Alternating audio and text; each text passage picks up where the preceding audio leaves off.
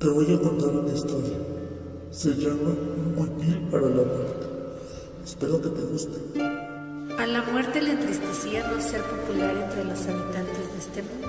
Por todos lados, los animales y los seres humanos huían a su paso. Ella tenía que perseguirlos dando grandes zancadas para alcanzarlos. No comprendían que solo querían en su abrazo. Después de todo, pensaba ella, su tiempo en este sitio ha terminado. ¿Qué le va a hacer uno si su vida es tan cortita? Le daba tantas vueltas a este asunto que llegó a la conclusión de que si todos le huían era por su aspecto, y es que la muerte se presentaba así, con sus huesos al aire, mientras que los animales iban presumiendo sus pieles suaves o sus plumajes coloridos, y los seres humanos se vestían con bordados brillantes y de colores. Es lo que haré, se dijo a sí misma entusiasmada. Buscaré un vestido hermoso que destaque el color de mi osamenta, y entonces nadie se volverá a resistir a mí. Con prisa alegre, la muerte empezó a revolver entre sus cachivaches y se probó una concha, un calcetín viejo, una escoba, una olla rota, una jaula oxidada y hasta una flor. De esas tenía miles. No sabía por qué, pero la gente siempre le regalaba flores. Pero nada le quedaba bien, ni modo. Tendría que pensar en algo más cuando regresara del trabajo. A ver, a ver, ¿a quién le toca hoy?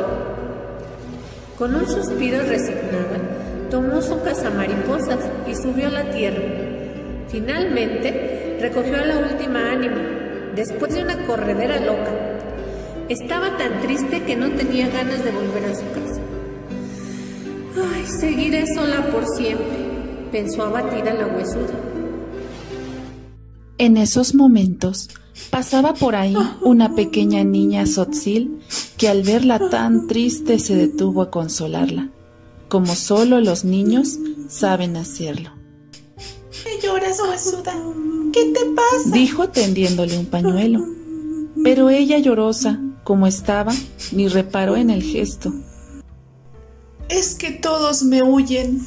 Ya me cansé de estar sola. Terminó esa frase con una sonora limpieza de sus fosas nasales. Pero a mí me gusta estar sola. Por eso le cuento la historia a los árboles, a los conejos, a los bichos. También en mi casa no puedo hacerlo, porque ahí debo trabajar todo el día en el telar.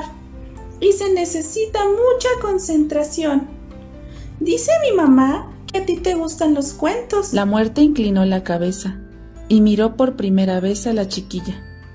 No pudo evitar asombrarse por su hermoso atuendo con flores formadas con hilos de colores, así que ignoró la pregunta de la niña y le dijo, ¿Tú podrías hacerme un vestido así como el tuyo de colores?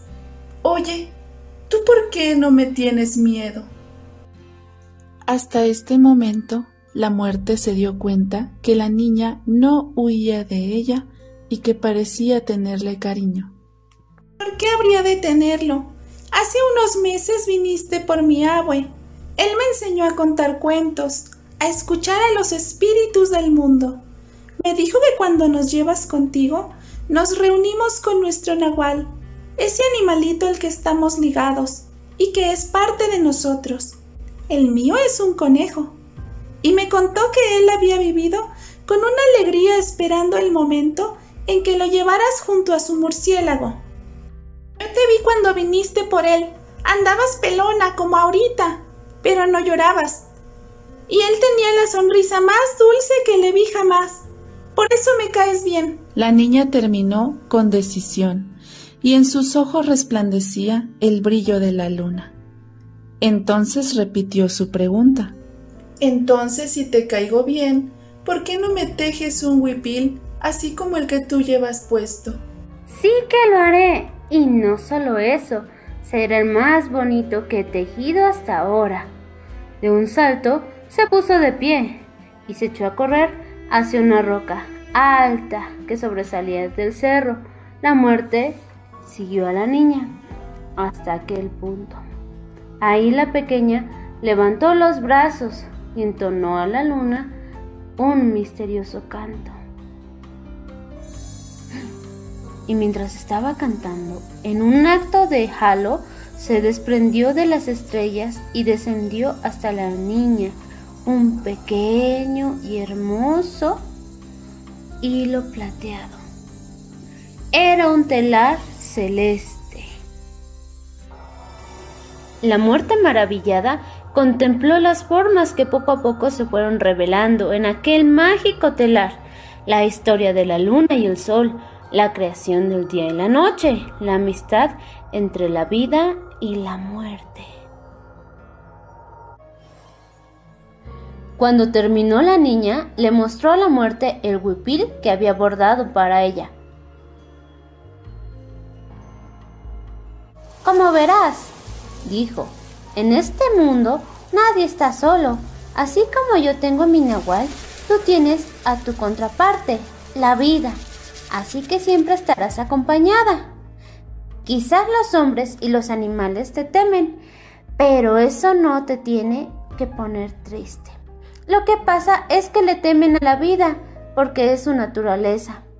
Ellos adoran a la luna y el sol, y su tiempo corre entre el día y la noche. Solo unos pocos entienden que todas esas cosas son parte del mismo tejido.